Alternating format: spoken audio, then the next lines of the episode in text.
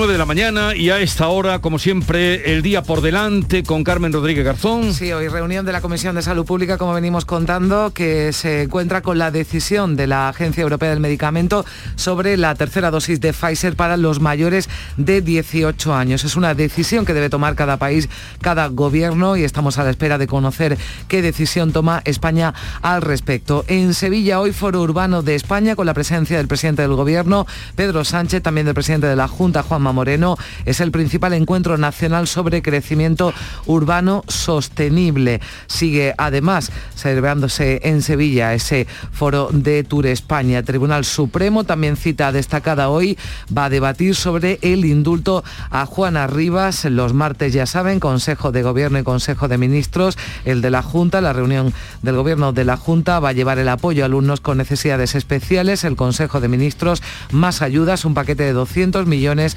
para la isla de La Palma. En Madrid se inaugura esa feria internacional Fruit Attraction de las frutas y las hortalizas con gran presencia de Andalucía. También este martes recordamos jornada de 24, de 24 horas hoy, no paros parciales, 24 horas de huelga de los maquinistas de Renfe. Un día más el precio de la luz sube, vuelve a superar hoy martes los 200 euros el megavatio hora con una reunión hoy de la vicepresidenta y ministra para la Transición Ecológica Teresa Rivera con los consumidores, con las asociaciones de consumidores. Y también estamos pendientes, Jesús, de la investigación abierta en Sevilla por la policía tras el hallazgo en una cuneta en las cercanías del Estadio de la Cartuja de un cadáver calcinado que se encontró en la tarde de ayer.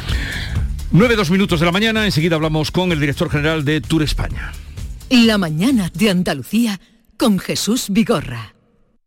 Con el número 516, Ana. Con el número 517, María. Madre mía, ¿pero cuándo se acaba esto? Tú ten en cuenta que hay muchísimos campeones, entonces, claro. Pues llevamos aquí desde ayer. Es lo que tiene jugar a la 11, que cada día ayudas a que miles de personas con discapacidad podamos convertirnos en nuevos campeones. Y campeonas. 11. Cuando juegas tú, jugamos todos. Juega responsablemente y solo si eres mayor de edad. Ven a Jaén, ven al paraíso. Descubre los paisajes de nuestros parques naturales, nuestro oleoturismo. Viaja a la historia a través de un patrimonio único del que es protagonista el mejor renacimiento. Ven a Jaén, a escaparte, a desconectar, a no parar. Diputación Provincial de Jaén. Jaén Paraíso Interior. Destino seguro. Hola, soy Nuria Fergo y todos los días me levanto con una sonrisa. Haz tú lo mismo y vuelve a sonreír.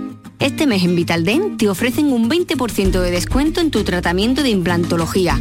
Llama al 900-101-001 y pide tu cita gratis. En Vitaldent quieren verte sonreír. Estás escuchando Canal Sur Radio desde Sevilla. Flamenco viene del sur en el Teatro Central. Los días 7, 8 y 9 de octubre, el Ballet Flamenco de Andalucía llega a Sevilla con Antonio 100 años de arte, un espectáculo vibrante que rememora la figura del genio de la danza. Información y venta en teatrocentral.es, Agencia Andaluza de Instituciones Culturales, Junta de Andalucía. Había una vez. Circo Berlín en Sevilla, Ronda del Tamarguillo. Presenta de los payasos de la tele a Rodi Aragón. El verdadero mundo del circo para toda la familia. Funciones todos los días del 1 al 31 de octubre. Recuerda en Ronda del Tamarguillo, Rodi Aragón. Entradas ya a la venta. Más info en circoberlín.com. Las claves para aprender y comprender el flamenco están en flamencoradio.com. Las grandes figuras de la historia de esta seña de identidad cultural de Andalucía. Los mitos del flamenco, sus vidas y obras, los orígenes, las estrellas actuales del cante, el toque y el baile, festivales, las joyas de nuestro archivo, la influencia del flamenco en otras músicas del mundo. Flamencoradio.com es el mejor flamenco de forma ininterrumpida durante 24 horas. Flamencoradio.com, desde la tierra del flamenco, flamenco para toda la tierra. Grupo de emisoras de Canal Sur Radio. La radio de Andalucía. Si me toca la lotería me voy a recorrer Chile, con mi chica, que siempre soñó con saber más sobre la tierra de sus abuelos. Porque a veces cumplir tus sueños es cumplir el sueño de los demás. 9 de octubre, sorteo del Día de la Hispanidad con 15 millones a un décimo. Lotería Nacional. Loterías te recuerda que juegues con responsabilidad y solo si eres mayor de edad. Todo lo que hacemos nos define. Cada acto habla de quiénes somos, de lo que nos importa. Ahora tenemos la oportunidad de decir tanto con tan poco. La oportunidad de mostrar lo mejor de nosotros. Por nuestro futuro. Por tu futuro. Llena tu mesa de Andalucía. Junta de Andalucía.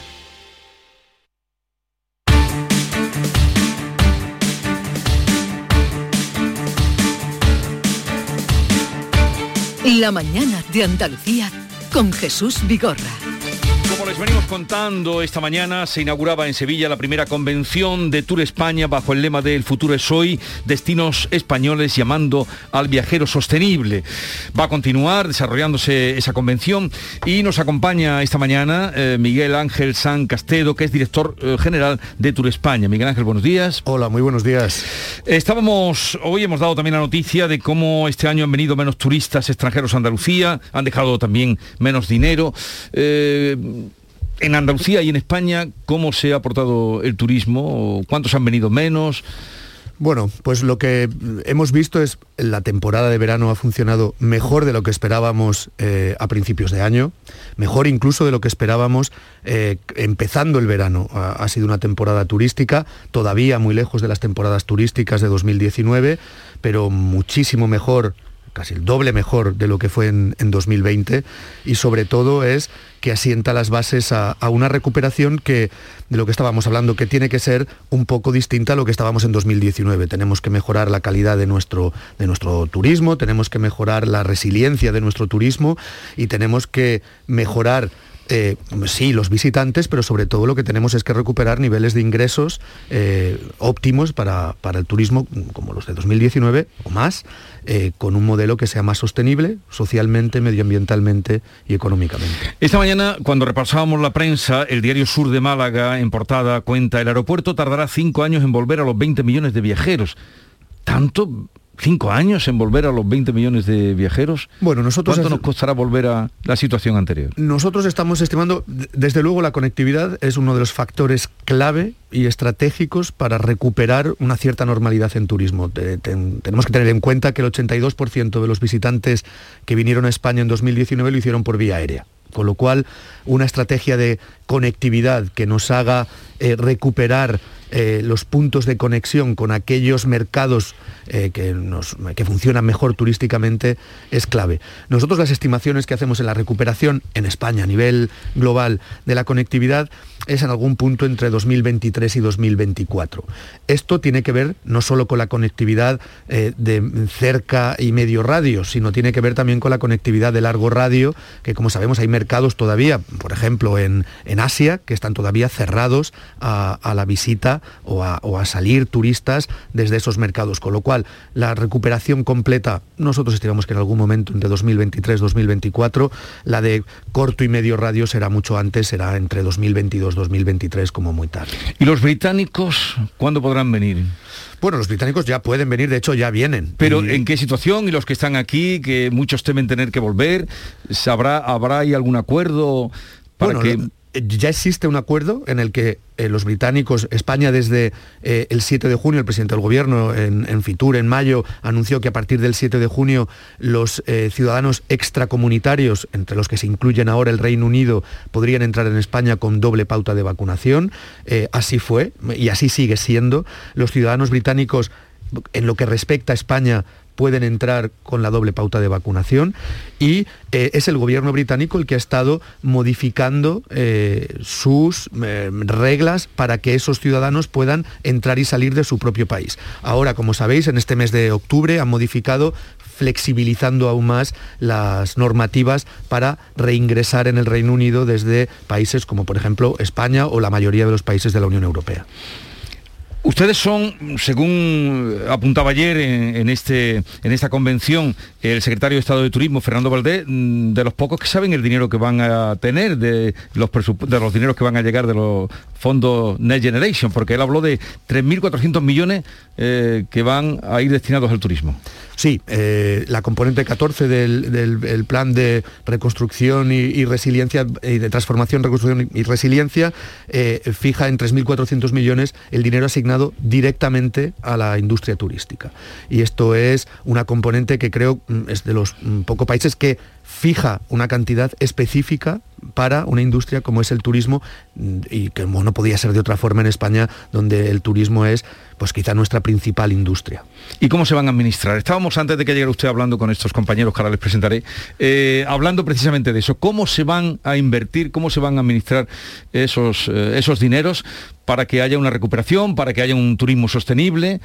Muy bien, pues eh, la mayor parte, la cabeza de león de esos fondos, eh, casi 2.000 millones de euros, se van a invertir en planes de sostenibilidad, en sostenibilidad de destino. ¿Esto qué es? Esto es mejorar y adaptar los productos turísticos que existen en España a el nuevo modelo que sea más resiliente, a transformar el modelo en un modelo más sostenible, en que esa sostenibilidad no sea solamente medioambiental, sino las, las tres facetas de la sostenibilidad, como decíamos, entre la que la sostenibilidad social o el reequilibrio territorial tienen una, una parte importante.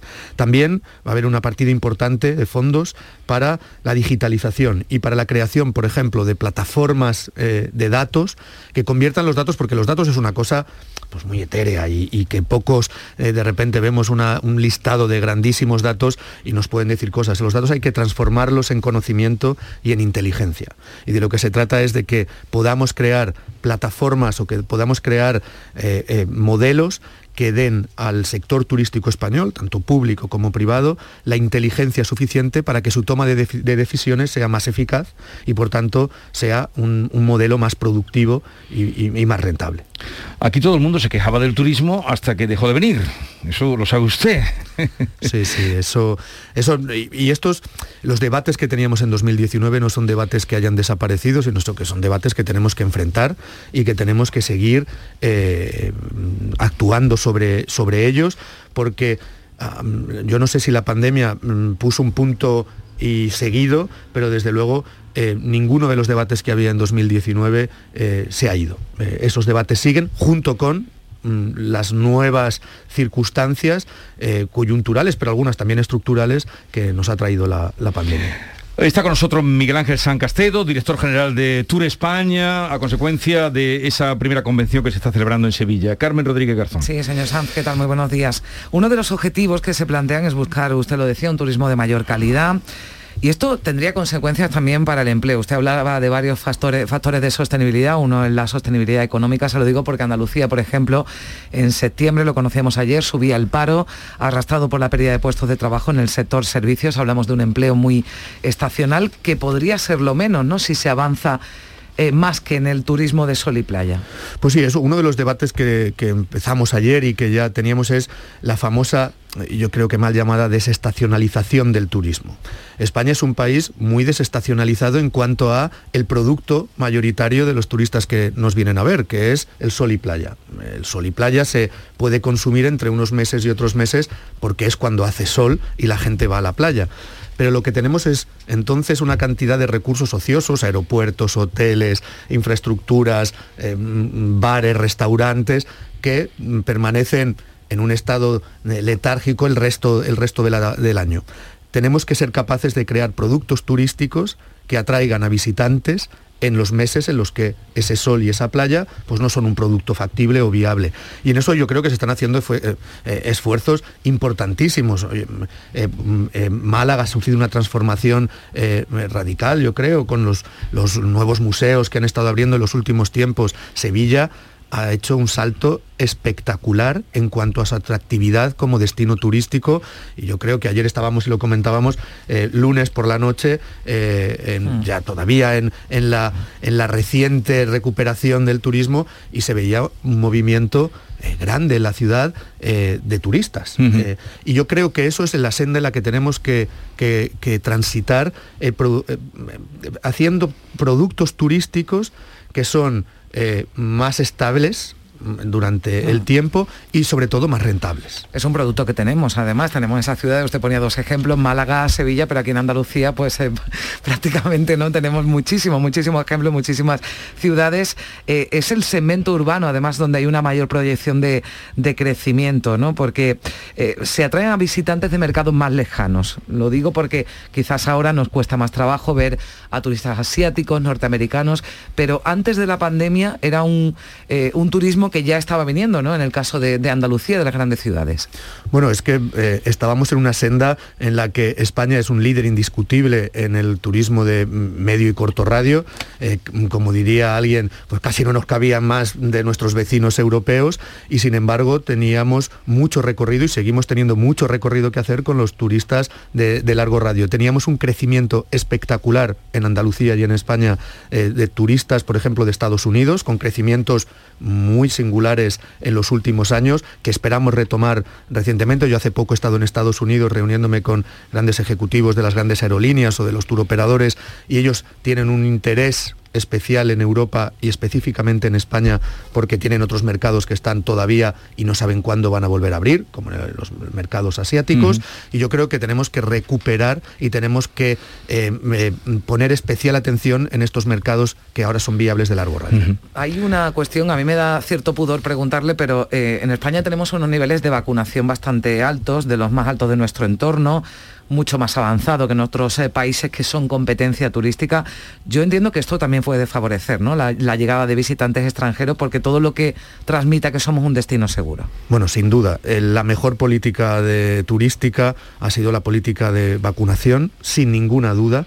Eh, esto ha hecho que generemos confianza no solamente en el turista, sino también en las empresas que se encargan de traer a los turistas aquí, aerolíneas, turoperadores, agencias de viaje. Nosotros eh, dijimos en, la primavera, España, que es uno de los destinos favoritos del mundo, no puede dar un paso adelante y dos atrás. Cuando tomemos una decisión sobre qué países van a poder acceder a España como destino turístico, tenemos que ser capaces de poder mantener. Eso solo era posible con la vacunación. Y ahora no es que seamos de los que más, somos el gran país, el país con un nivel de población considerable, más vacunado del mundo. Eh, al director general de Tour España, Teresa, ¿tú quieres hacerle alguna pregunta? Sí, eh, una cuestión. Eh, señor Sanz, el, COVID nos ha traído también un... ha reforzado de alguna manera el papel de las agencias de viaje, porque ahora nos da más miedo viajar por libre, a la hora de, pues, queremos un seguro que nos garantice que nos devuelven el dinero, pues si, si damos positivo, o queremos saber las condiciones que nos exigen el país de, de destino, que son cambiantes, que son... Eh, ¿Qué papel han jugado las agencias de viaje en esta revitalización? Yo creo que las agencias de viaje están cada vez ganando un mayor protagonismo en precisamente lo que, lo que estás comentando.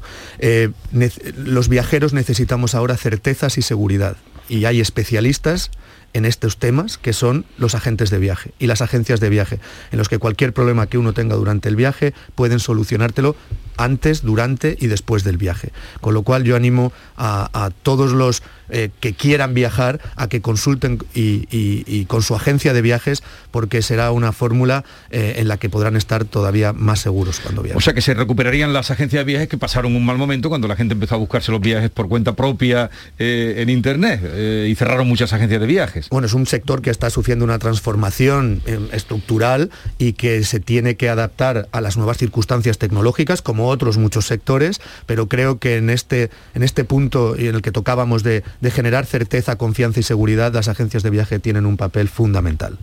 Héctor. Sí. Históricamente, eh, cada vez que ha habido inestabilidad en el mundo por, por lo que fuera, por los atentados del 11 de septiembre o por la invasión de Irak, se pensaba que el turismo se iba a retraer y sin embargo España ha salido ganando en función de, sus competidores, sobre todo los, del sur del, Mediterráneo. En este momento de, pandemia y de escenario post pandemia, eh, también cabe esperar de que, en los próximos años o en los próximos meses eh, España se, vea favorecida por, por, esto, por lo que usted comentaba antes, de, que se lo ve como un destino más seguro que el resto. Bueno, pues esto es lo que presentamos ayer en, nuestro plan estratégico 2021-2024. Nosotros encargamos también eh, que nos echasen una mano con la identificación de estas posibles fases de la recuperación y precisamente no lo decíamos nosotros, nos lo dicen quien nos ha ayudado a hacer este plan estratégico, que es la consultora Pricewaterhouse y McKinsey, en el que nos decían que España va a ser de los grandes destinos del mundo el que más se recupere y el que antes se recupere. ¿Por qué? Pues porque tenemos unas infraestructuras localizadas en el propio país, aeroportuarias, siempre nos hemos quejado un poco, tenemos muchos aeropuertos, bueno, pues esos aeropuertos son los que hacen que ahora la recuperación sea mucho más distribuida, es decir, que no se concentre en los puntos eh, estratégicos donde haya algún aeropuerto, porque como hay muchos aeropuertos y las aerolíneas ahora conectan el punto a punto con mayor facilidad, pues que la recuperación en España sea más fácil desde esos mercados que además han durante la pandemia ahorrado, eh, es decir, los europeos tienen eh, ahorros que pueden gastar ahora en que se puede viajar y porque somos el lugar de vacaciones de los ciudadanos del mundo que más viajan, que son los europeos. Entonces, en esto tenemos una ventaja competitiva por los deberes que hemos hecho, nuestras infraestructuras, por los deberes que han hecho los demás, porque el sector turístico, la recuperación del sector turístico europeo pasa por la recuperación turística de España. Y me explico. Las aerolíneas, las grandes aerolíneas que conocemos, eh, de bajo coste, eh, una parte importantísima de sus ingresos son del mercado español, de transportar europeos a España por lo cual su recuperación pasa porque transporten europeos a España. Las agencias de viaje británicas, las agencias de viaje alemanas, las agencias de viaje de los países nórdicos, su recuperación pasa por volver a traer ciudadanos de estos mercados a España. Con lo cual está en, en el interés de toda esa cadena de valor, está que España se recupere cuanto antes como destino turístico. A ver, eh, Teo también quiere hacer una pregunta. Eh. Esa recuperación de la vieja, eh, de los viejos modelos, de las líneas de bajo coste, del turismo de masas, que evidentemente, en el que evidentemente España tiene un liderazgo bien conocido no es contradictoria hasta cierto punto con eh, los mensajes de fondos europeos, eh, digitalización, sostenibilidad. Es decir, eh, en alguna medida no estamos con la mano izquierda reclamando volver y con la mano derecha planteando un cambio que si te aferras mucho a lo anterior difícilmente puede, puede transformarse. Lo digo por, dos cosas que, que mm, una vemos contradicciones permanentes en este asunto. Por ejemplo, eh, la Costa del Sol, un fenómeno de, desestabilización importantísimo es el golf. Es un destino maravilloso porque cualquier europeo en dos horas tiene un avión, pasa el fin de semana, hace buen tiempo todo el invierno, en fin y sin embargo es contradictorio con eh, criterios de sostenibilidad que consideran que la construcción de campos de golf ha ido deteriorando el medio ambiente o los entornos.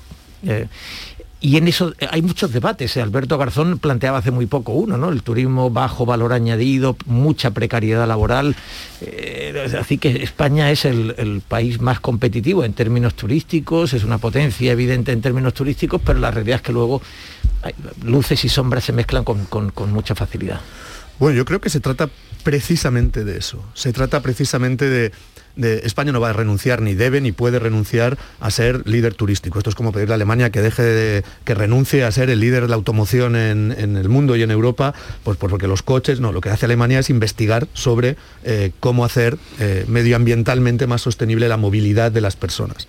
Y España lo que hace, tiene que hacer y va a invertir esos 3.400 millones de euros es en cómo hacer esta industria que da el 12% del PIB y el 14% del empleo, hacerla más sostenible desde esos tres factores además, no solo medioambiental, sino también social y económicamente.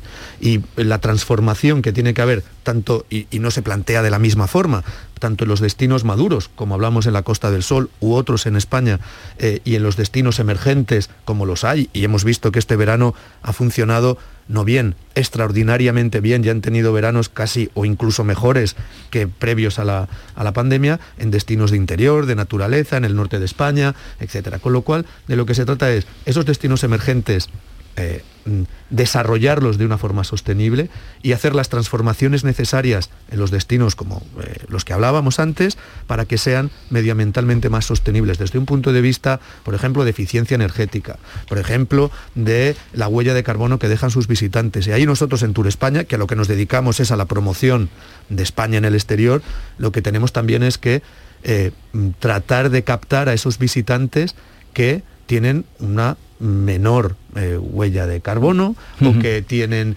un mejor comportamiento para la redistribución territorial y sobre todo en mantenernos líderes como destino turístico eh, en el mundo que somos. Somos eh, los campeones de turismo del mundo y además es que en España, que lo decíamos ayer en la convención, nosotros inventamos el futuro del turismo. Las personas que estábamos allí reunidas, más el sector privado, eh, más otros eh, eh, elementos, somos los que inventamos lo que luego van a hacer otros destinos, otras empresas, otras industrias relacionadas con el sector turístico. Miguel Ángel San Castedo, director general de Tour España, gracias por la visita. Suerte para todos los propósitos que aquí ha expuesto y en el desarrollo de esa convención que se está celebrando en Sevilla. Pues Disfrute también de su estancia aquí en Andalucía. Muchísimas gracias, eso siempre. bueno, y vosotros, antes de marchar, eh, a ver, ¿cómo os ha afectado? Tú también dímelo, Carmen, eh, porque vamos a ir al tema de la caída de las redes.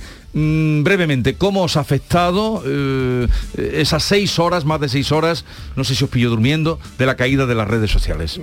Instagram, WhatsApp, Facebook. Bueno, a mí no, me afectó muy profundamente, porque me, cogió en un momento en que no estaba trabajando, que en el que lo hubiera notado más.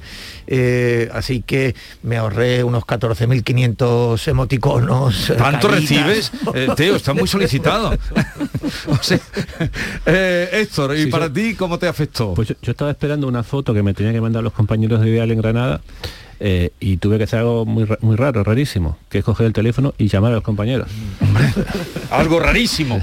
¿Y Teresa, tú? Bueno, yo me quedé esperando al productor de Canal Sur Radio que tenía que mandarme los temas, los temas de la tertulia, con lo cual... Eh, bueno, pero te llegaron. No, no, no, ¿cómo que no? Yo los mandé por correo. Bueno, no, a mí no me llegaron. en cualquier caso, esa hora de, fin de jornada repasando temas me la ahorré, o sea, me fui a la cama un poquito antes y dije que sea lo que Dios quiera.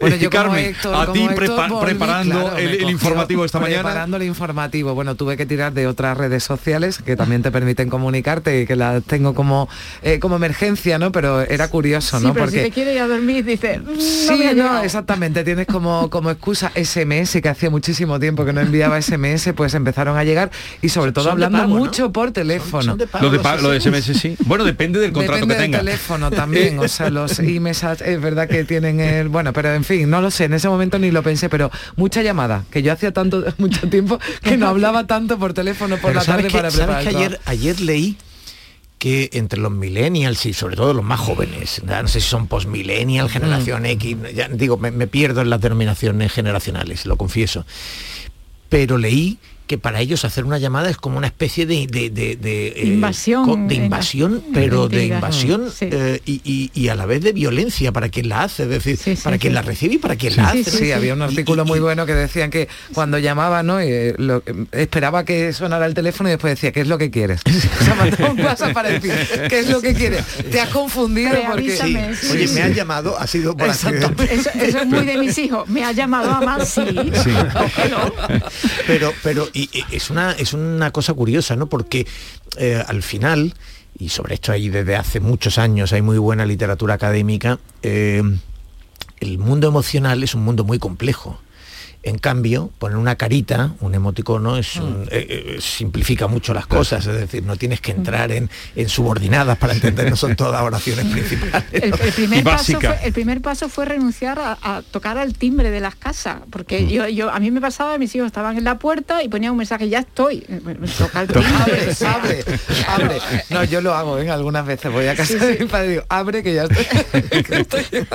en fin, yo, lo, lo tomaba así hasta que esta mañana empezaron a llegar a Charo Padilla gente que sí profesionalmente, eh, los panaderos, por ejemplo, que tenían que repartir y le llegaban los pedidos por WhatsApp y, se encontraban con ese problema hoy. Hay otras redes, ¿eh? todo hay que decir que hay otras redes. pero también es verdad que tus clientes no necesariamente tienen que Bueno, nosotros lo, notábamos ayer, Jesús, que tenemos un grupo de trabajo en el que vamos a ir poniendo las entrevistas y tal, y esta mañana pues llegábamos un poco a ¿Y dónde están? ¿Dónde, ¿Dónde están? ¿Dónde están? Bueno, uh, Teodoro León Gross, Héctor Barbota y Teresa López Pavón, que tengáis un bonito día. ¿Eh? Igualmente. Pues y disfrutarlo. Hasta luego. Carmen, hasta mañana. Espero que esta tarde si no tengamos el problema de... Si no, pues, y si pues no, pues ya, nos entenderemos. ya nos entenderemos. ya nos entenderemos.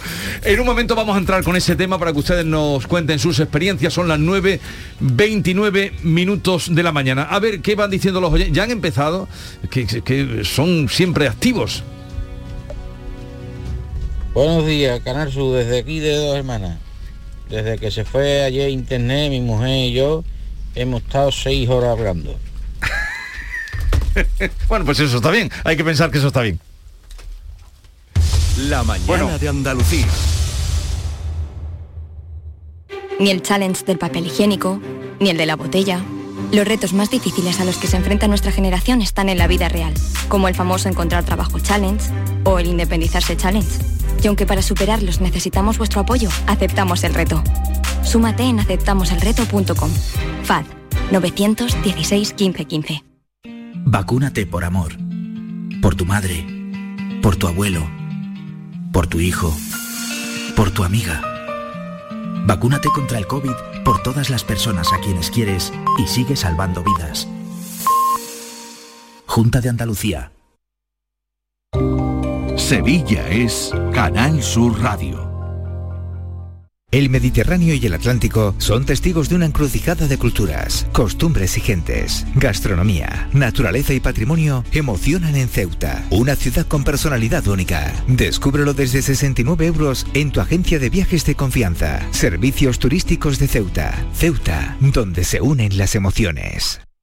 ¿Buscas una fibra óptica que te dé más? Telecable Andalucía es tu operador local de confianza, sin trucos ni engaños. Telecable. Fibra de 300 megasimétricos por solo 14,90 euros al mes y línea ilimitada de 30 gigas por 12,90. Contrata ahora en telecableandalucía.com y entra en un sorteo de productos Xiaomi. Telecable Andalucía, conectarse está al alcance de todos. Toda tu radio la tienes en tu móvil. Toda tu radio en cinco canales. Con toda la actualidad, el deporte, la salud y la diversión y el humor en Canal Sur Radio. Toda Andalucía en tiempo real con la información local más completa. Cultura, contenidos especializados, motor, en Radio Andalucía Información. Una música fantástica con muchísimos artistas andaluces y todos los géneros en Canal Fiesta. Por supuesto, flamenco en flamencoradio.com. Y la mejor selección musical de nuestro archivo en Canal Sur Radio Música. Descárgate nuestra aplicación y conéctate a toda tu radio. Grupo de emisoras de Canal Sur Radio. La radio de Andalucía. En Canal Sur Radio, por tu salud, responde siempre a tus dudas. Hoy hablamos de la artritis y de la espondiloartritis anquilosante, dos enfermedades reumáticas para las que cada vez hay más posibilidades de aliviar a las personas que las padecen porque causan dolor y llegan a ser discapacitantes. Esta tarde en el programa el doctor Manuel Romero de Quirón Salud Córdoba atiende tus dudas y preguntas en directo. Envíanos tus consultas desde ya en una nota de voz al 616-135-135. Por tu salud, desde las 6 de la tarde con Enrique Jesús Moreno. Súmate a Canal Sur Radio, la radio de Andalucía.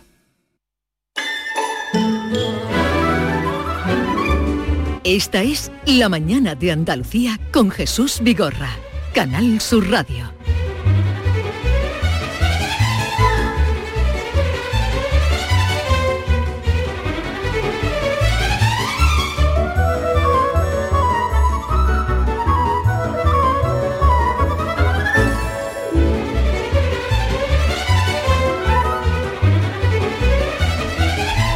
...9.33 minutos de la mañana... ...la mañana de Andalucía en Canal Sur Radio... ...y mm, les recuerdo que hoy a partir de las 11... ...estaremos...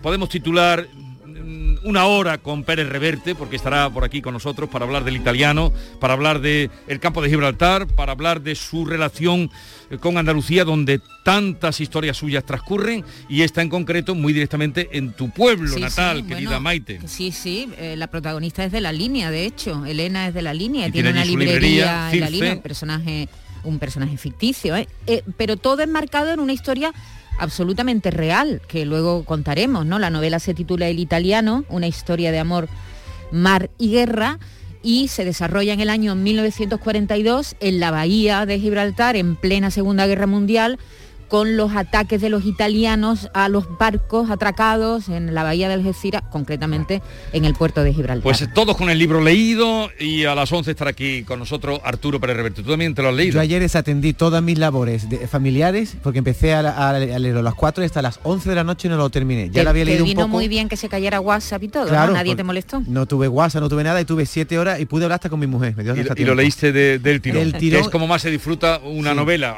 No siempre se puede, Y claro. Además una novela muy cautivadora, no puede dejar de leerla. ¿no? Sí, hemos invitado también a John Julius, que nos pidió venir, y Norma, que siempre está ahí eh, para... Pero John Julio tiene una razón, porque John Julio, como tú Sí, sabes, es luego lo contaremos. Luego lo Bueno, contaremos. a las 10 de la mañana eh, vamos a hablar de los camioneros y vamos a hablar de la... de Lo prometimos, y lo eh, tocaríamos el tema. Sí, sí. Y, eh, mm, pero vamos ahora con la caída de las redes, ¿no? Sí, sí, pero primero, sí, para Primero, no liar- ¿qué para, quieres para no, no, no, yo decía que iba a ¿Qué- qué- avanzar el tema del día, pero mejor no, ¿no? Pero si el tema Porque del si no día, bueno, ¿no? es que lo vamos a liar si no. Lo vamos a liar, Tú venga, di, que vamos, razón. di, a ver, Maite, dile a los oyentes, a ver, Sí. dile a los oyentes que a partir de las 10 vamos a hablar de los camioneros. Exactamente. De la falta, esta falta de camioneros en Reino Unido eh, para transportar gasolina y producto ha, ha levantado la liebre en toda Europa y estamos aquí planteando cuántos camioneros faltan, si es que faltan, y también eh, otro factor que está influyendo en el comercio internacional, que es la falta de suministro. En fin, de todo eso vamos a hablar a las 10 de la mañana. Vale, y ahora dile a los oyentes, Sí. estoy haciendo un poco de apuntador. Ya, ya te Me veo. encanta. Dile a los, tú te imaginas, estoy en la concha.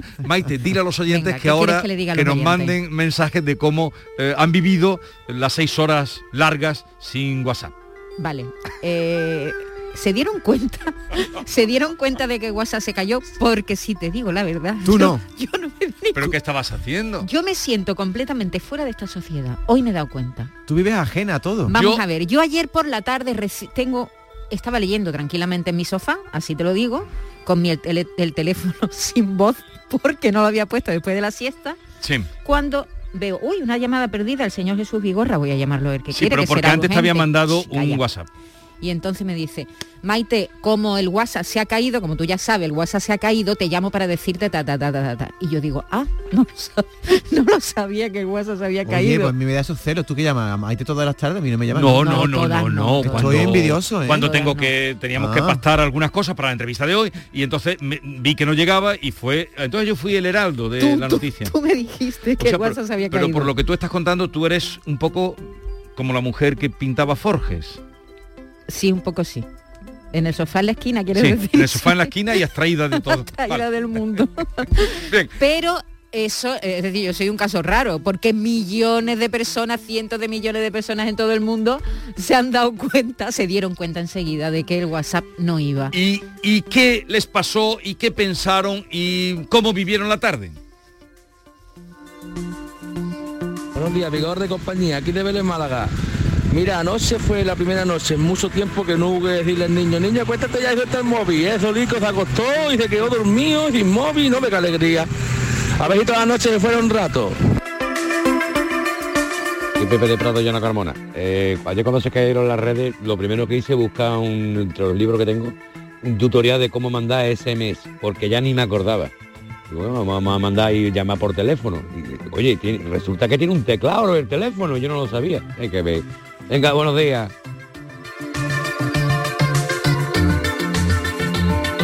Oye, curioso lo que nos están contando. Uno que tranquilidad para dormir al niño, otro que... Oye, eso es una lección a la humanidad, ¿eh? Deberíamos probar un día sin, sin WhatsApp y sin redes No, sociales. yo te digo una cosa, a mí no me pasó ¿eh? nada y, hubo- y hay mucha gente, esta mañana estaba oyendo el programa de, de Charo, a- tempranito por la mañana, y había gente que decía Sí. que, que había sido feliz. Es verdad que otra gente se ve afectada porque su trabajo está directamente relacionado, por ejemplo, con pedidos, ¿no? Claro. Cuando, cuando del WhatsApp, ¿no? A través del WhatsApp, y entonces eso está mal, claro. Buenos días, equipo. Pues yo la verdad que no me enteré de que se había ido el. WhatsApp ni nada de esto hasta que llegué a casa. Y me lo dijo sobre todo el de 15 años que parecía que se le iba la vida. Es que no tengo WhatsApp, es que no tengo WhatsApp, es que no hay Facebook, es que no hay... Chiquillo, que tampoco pasa nada. Pues yo me enteré cuando eso. Así que nada, que a mí la verdad que poco más. Porque si no me puedes hablar por WhatsApp, por contra, llámame por teléfono.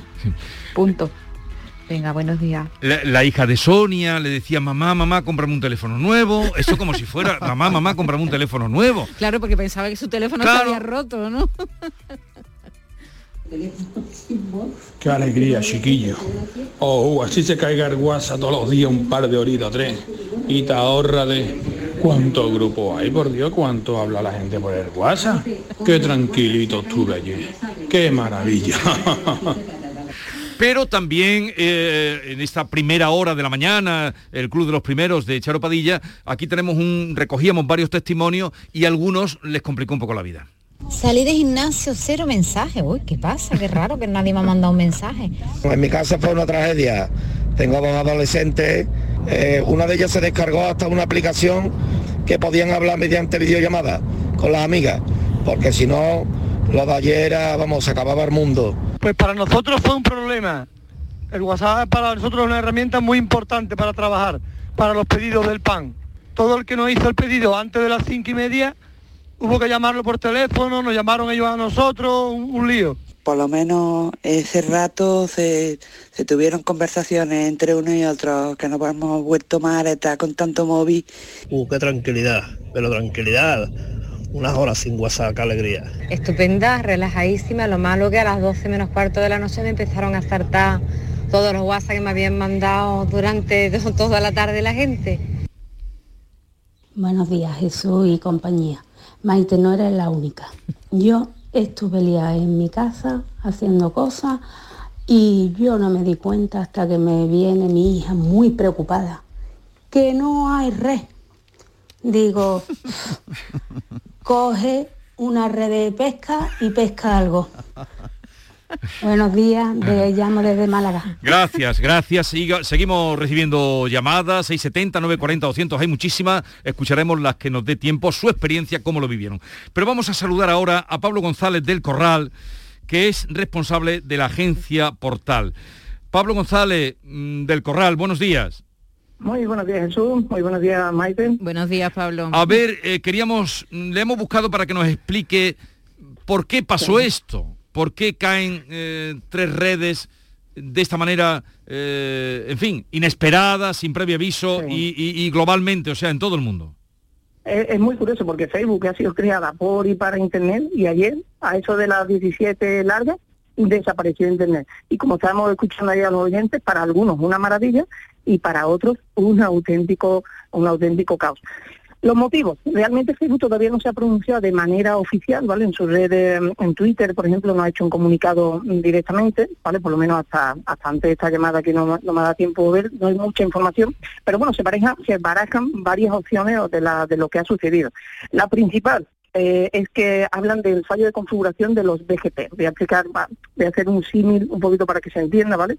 Los los- el protocolo BGP es el que dice al resto del mundo dónde se encuentra Facebook. Esto es exactamente igual, como si Facebook fuera un centro comercial, ¿vale? Que a él llegan miles de calles o un montón de calles y de repente ese protocolo falla y lo que hace es borrar todas las calles. Nadie puede acceder.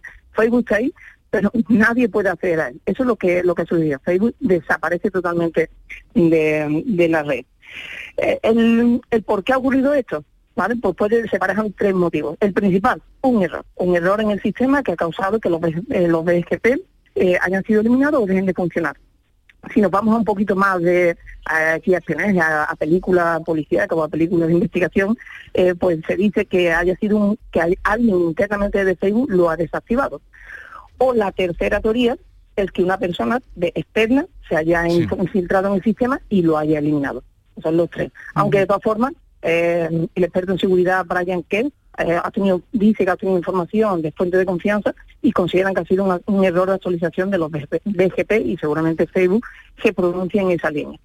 Pero- La clave nos ha dejado a todo el mundo sin, sin uso. Sí, pero Pablo, eh, tú has dado tres motivos, el tercero eh, da miedo, porque si esto es así, que sabotaje, pueden actuar O fuera, sabotaje sería interno o sabotaje. sabotaje externo o un error. Esto sería, esto sería tremendo, pero a ver, mm, ¿por qué? No lo sé, pero creo que l- oficialmente no han dado todavía una explicación eh, por parte de ninguna de las tres redes, ¿no? O las tres.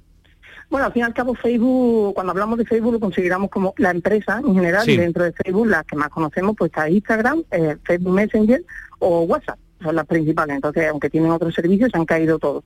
Eh, ninguno, todos han utilizado la misma línea de comunicación. Siempre a, a través de Twitter han hecho sus comunicados y WhatsApp ponía lo mismo que ponía Facebook. Eh, la última comunicación, Facebook tiene su su mensaje fijado y en otro pues pide disculpas. En uno dice, esto podría afectar a algunos usuarios, algunos usuarios, ha afectado al mundo entero, Sí.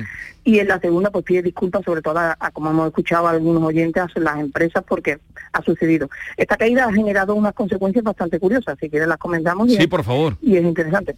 La primera, evidentemente, dejar a todo el mundo, el mundial, ha sido mundial, ha sido una caída de 6 horas, 7 horas aproximadamente, esto no lo, no se lo pensaba Facebook en su vida, y ha sido mundial. Otra de las consecuencias eh, es que las acciones de Facebook, aunque vienen cayendo desde septiembre, pero justamente ayer pues, tuvieron otra caída de un 5%. Estos son pérdidas millonarias para Facebook. Eh, la siguiente es que las plataformas eh, de, de venta de dominios, los dominios son las rutas, por ejemplo facebook.com, pues claro, como Facebook desapareció, pues facebook.com estuvo a la venta, estaba libre, o sea, eso es curiosísimo que tú puedas tener la posibilidad de comprar el dominio facebook.com. Evidentemente no lo podías comprar, pero claro, para estos proveedores eh, consideraba que Facebook había desaparecido. Ese dato es muy, muy curioso. Y el último dato así muy curioso es que el- eh, los propios empleados de Facebook, toda la comunicación que se utiliza dentro de Facebook se realiza a través de sus herramientas, de Facebook, Sí. eh, Messenger de Facebook o el propio WhatsApp. Pues nadie podía comunicarse, no, no tenían. Entonces me parece muy ¿Y curioso sabían, la sabían forma- llamar por teléfono esos niños jóvenes? bueno, a lo mejor te sorprende ¿eh? que dijeran, ostras, pero que con el móvil se puede llamar, seguro. Pero que me pareció muy curioso que a lo mejor internamente utilizaban redes de la competencia, como por ejemplo Telegram. Sí. ¿vale? Entonces, eh, me, parece curioso pensar que seguro que utilizamos otro medio de comunicación que es su Entre competencia. ellos, claro, claro, seguro claro. que sí. Pues tiene esa curiosidad en las caídas. Oye, los memes geniales, ¿eh? Sí. Los- bueno, Sí. primero Bueno. Twitter frotándose los- las manos. Claro. Twitter Claro. estaba como de cachondeo ayer por la la- ya cuando tú me advertiste me metí enseguida en A ver Twitter. qué pasaba. Que es lo que hicieron millones de personas en todo el mundo.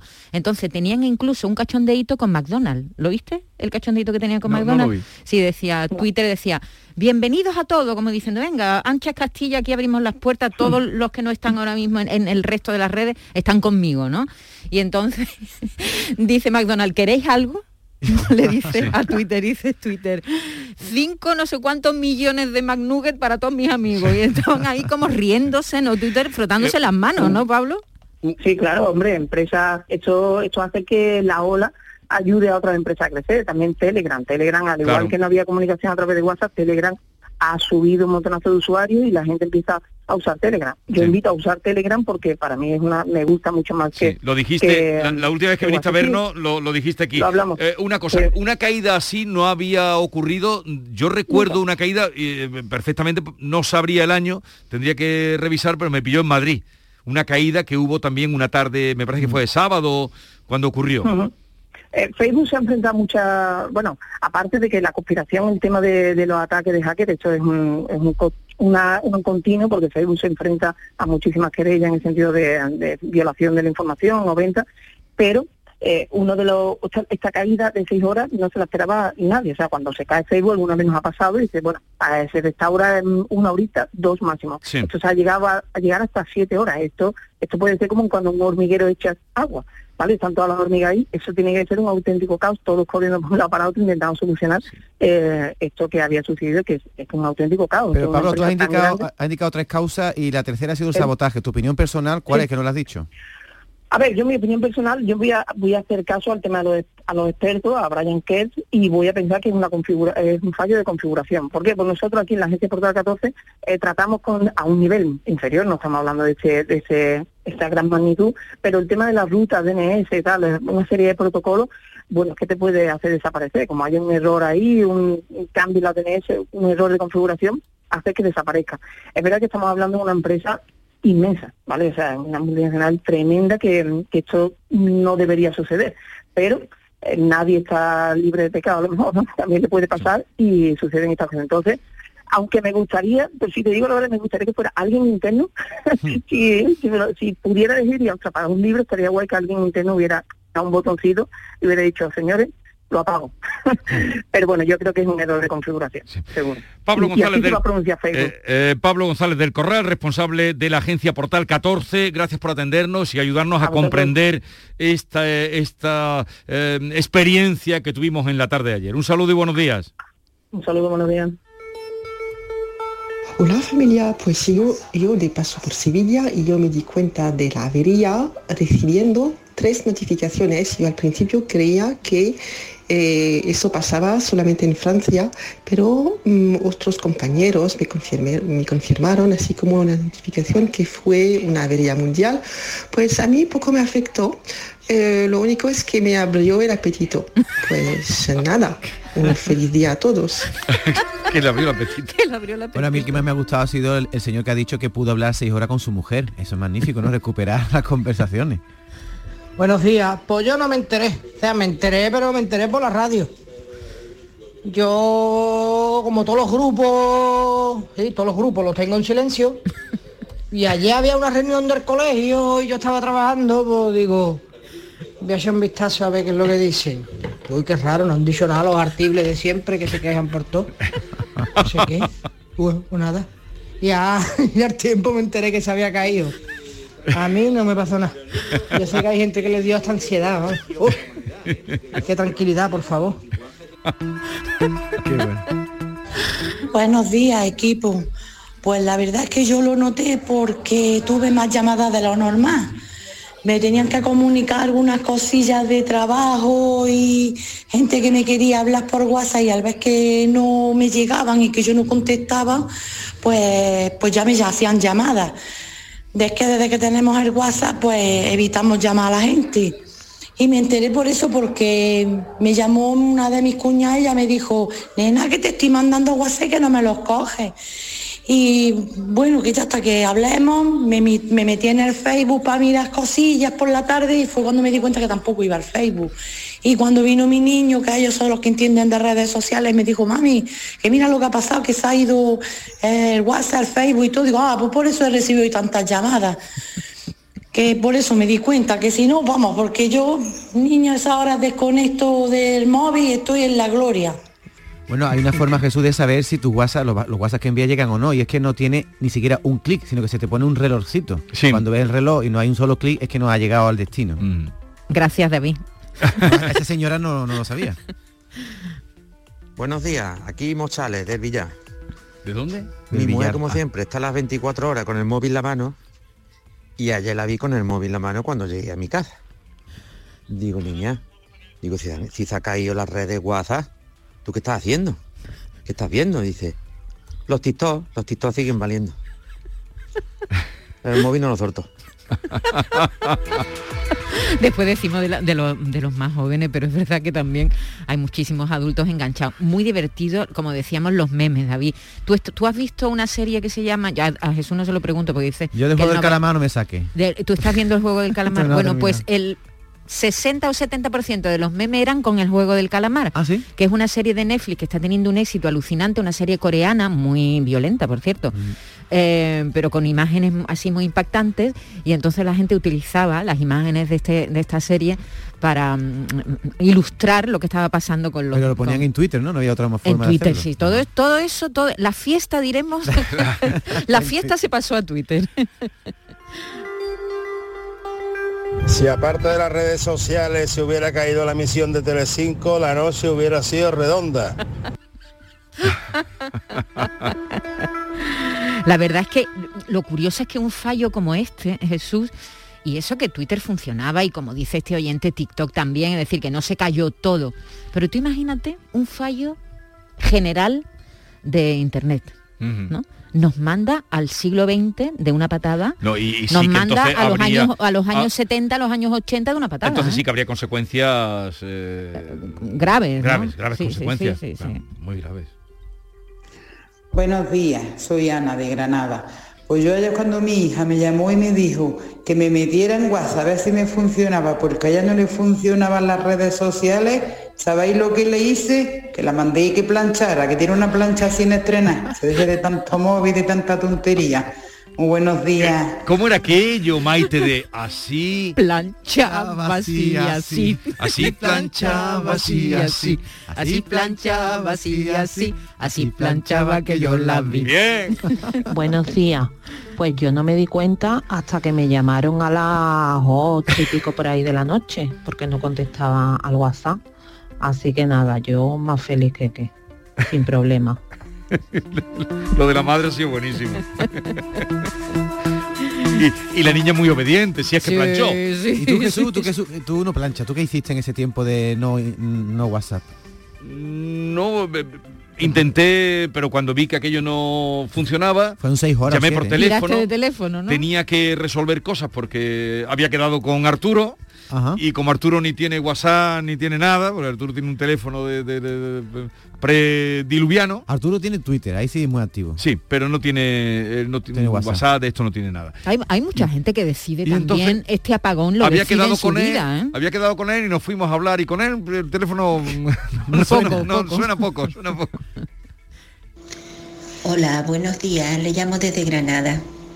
Mire, a mí me afectó mucho eh, que se haya caído el WhatsApp, porque yo desde ayer mediodía estaba en comunicación con mi nuera, que está en Bolivia con mi hijo, y mi hijo desde la noche pasada estaba con, eh, con un resfrío fuerte, que ahora se confunde mucho con el problema del COVID. Entonces yo estaba en comunicación con ella y esto era que no respondía, no me llegaban los WhatsApp, yo lo veía un cuadradito que no llegaba, pensé que era mi móvil, revisé mi móvil, reinicié el móvil y nada.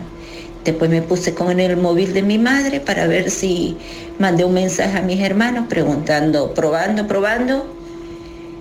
Y bueno, en la madrugada me contesté que estamos probando. Y ya me di cuenta que no había WhatsApp, no había Facebook, no había Instagram, porque si yo no me comunico por WhatsApp, me comunico por Instagram con mi familia. Y bueno, ya esta madrugada he recibido un mensaje de, de mi nuera y de mi hijo, que ellos viven en Bolivia y, y- y bueno, que, que no había WhatsApp y que mi hijo sigue delicado. Al filo- Cómo ayudan, es verdad, Sí. ¿no? Estas redes sociales para la, la comunicación con gente que se encuentra muy lejos. Al filo de las 6 de la tarde, como les estamos contando, WhatsApp, Facebook, Instagram dejaron de funcionar a causa de una caída generalizada en sus servicios y todo el mundo durante horas estuvo ahí sin saber, algunos muy bien qué pasaba y otros desconcertados y otros aprovecharon para buscar una alternativa. No hay, nos apuntaba Pablo González del Corral, que no hay una explicación oficial, pero García Barbeito sí que tiene su propia visión del asunto. Querido Antonio, te escuchamos. Muy buenos días, querido Jesús Vigorra. Perversos de la caída de redes. A eso de la media tarde, ayer, ay, qué problemón. Ayúdanos, te lo pido, haz un milagro, Señor. Cuando cogimos el móvil para dar una razón, el WhatsApp no funcionaba y tampoco el Facebook. ¿Y qué hago, por Dios, ahora? ¿Cómo comunico yo con mi gente, mis amigos, mis diarios? Ay, Señor, me pongo a mandar 100 WhatsApp, pero me sale un reloj que es señal, eso me dicen, de que el WhatsApp no salió. Y si no sale, no llega. Y ninguno mío llegó. Nadie, ay Dios, me respondía. No hay comunicación. Dejo el móvil y me acerco y pincho en el Facebook.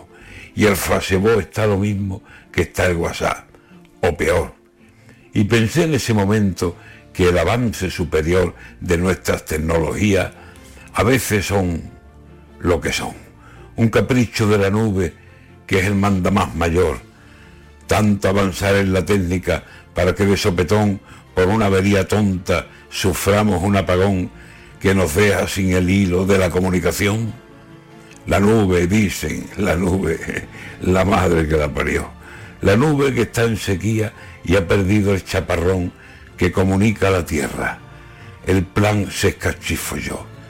Y a eso de la media tarde y a medianoche llegó. Ni podían mandarme WhatsApp, ni podían mandarlo yo. Muchos, muchos adelantos, pero basta un resbalón para que aquí nos quedemos con cara de tontorrón. Y es lo que ayer por la tarde un vecino comentó. Ni WhatsApp, ni tanta historia, ni Instagram, ni Facebook. Frente a frente, en cercanía, con tu voz frente a mi voz. Y el placer incomparable de buena conversación.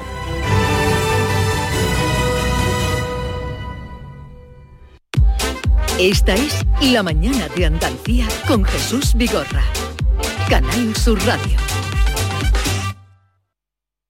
Canal Sur Radio. Sevilla. El Mediterráneo y el Atlántico son testigos de una encrucijada de culturas, costumbres y gentes. Gastronomía, naturaleza y patrimonio emocionan en Ceuta, una ciudad con personalidad única. Descúbrelo desde 69 euros en tu agencia de viajes de confianza. Servicios turísticos de Ceuta. Ceuta, donde se unen las emociones. El Mirador de Andalucía. Las noticias de Sevilla. El resumen de la jornada con toda la actualidad que te interesa y afecta. El tráfico en las principales vías de tu provincia. Las previsiones más importantes de mañana. El tiempo a las ocho y media. El repaso a la información del día lo tienes en Canal Sur Radio, la radio de Andalucía en Sevilla. ¿Te gusta la música? ¿Buscas los temazos del momento? Pues todos, todos los tienes en Canal Fiesta. Desde bien temprano te despertamos con el mejor ritmo y la diversión que necesitas en Anda Levanta. Después, 10 horas de Fórmula Fiesta con tus presentadores favoritos. Y los fines de semana, cuenta atrás y el vértigo de quién será el número uno. Y si quieres más, los estilos, tendencias musicales y los protagonistas están en Indilucía, en Totequín en Canal Fiesta y en la fiesta de... Canal Fiesta es tu radio, porque la fiesta está en tu radio. Grupo de emisoras de Canal Sur Radio. La radio de Andalucía.